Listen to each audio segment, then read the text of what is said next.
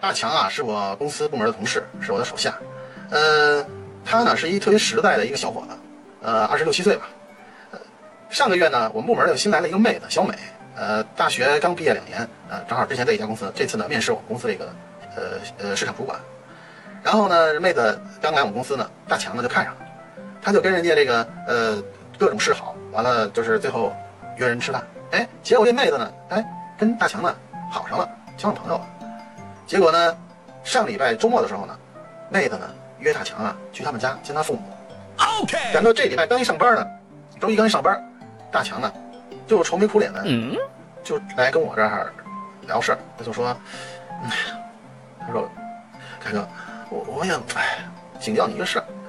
呃，上个礼拜呢，我去见小美他们家人，呃，结果呢，见完之后呢，小美就跟我提出分手了，见第二天就说分手。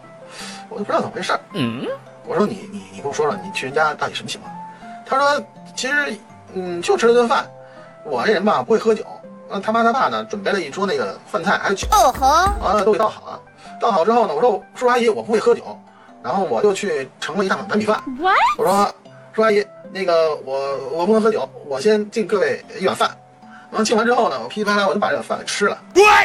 就我就觉得这不是很正常吗？我嗯嗯不会喝酒，那就干一碗饭。我说你这个也是够可以的啊，够奇葩的。呃，然后那个大强说就这么点事儿。后来呢，等到那个中午吃饭的时候，我呢就找这小美，我就问，哎，小美，你跟大强你俩怎样了？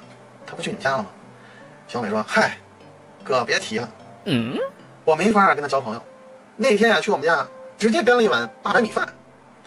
等他走之后啊，我妈我爸呀、就跟我说呀、这孩子呀、不是啊脑子有毛病啊，多学 Game 习。over.